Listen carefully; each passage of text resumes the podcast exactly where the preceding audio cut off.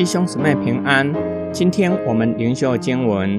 希伯来书十三章十七到十九节。你们要听从那些领导你们的人，也要顺服他们，因为他们为你们的灵魂警醒，好像要交账的人一样。你们要使他们交账的时候快快乐乐，不至于叹息。如果他们叹息，对你们就没有好处了。请为我们祷告，因为我们深信自己良心无亏，愿意凡事遵行正道。我更加要求你们为我们祷告，好使我们能够快点回到你们那里去。作者劝勉收信人要顺服教会领袖的引导，因为他们时常为你们的灵魂健康警醒，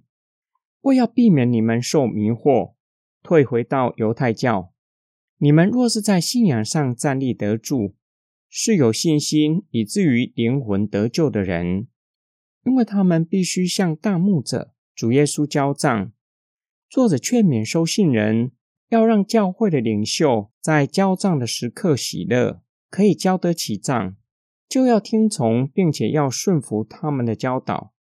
假如教会领袖在交账的时刻忧愁，也就是未受信人退回到犹太教，蒙受极大的亏损，感到十分的忧愁，因为他们没有听从并且顺服传道人的教导。作者肯定传道人为他们的灵魂警醒，忠于上帝的呼召。作者并且请求收信人为他们祷告，好让他们可以快快回到收信人的中间。传达作者对教会的挂念。作者认为他们良心无亏，愿意凡事按着正道而行，却是无法回到收信人的中间，表明他们的服饰受到拦阻，很有可能面对犹太人莫名的指控。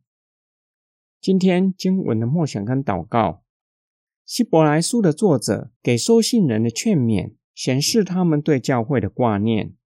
即使人不在收信人的中间，对他们的爱一点也没有减少，愿意促进教会传道人和信徒之间的关系，鼓励收信人要听从传道人的教导，因为传道人时常为收信人的灵性警醒，关心信徒在信仰上的成长，为收信人中间有人在信仰上后退感到忧心。我们若是把自己视为是收信人，是否也让传道人为我们的灵命担忧？虽然我们不是书信的作者，也不是教会的传道人，但是我们在教会群体是否会挂念教会的光景，会为教会的光景警醒，时常为教会守望祷告？但愿我们都不要让属灵的大牧者。也就是主耶稣基督叹息，反倒要让他感到欢喜快乐，因为要让他在我们身上的工作结出丰盛的果实，不止我们的生命结出圣灵的果实，同时结出福音的果实，带领更多的人归向主耶稣基督。我们一起来祷告：爱我们的主耶稣，你为我们付上生命的代价。你是我们灵魂的大牧者，你以你的道喂养我们，并且在天父的面前时常为我们代求，让我们可以胜过各样的诱惑和试炼，叫我们可以坚信到底，并且可以刚强壮胆传讲福音，在世人中间见证你的救赎大能。我们奉主耶稣基督的圣名祷告，阿门。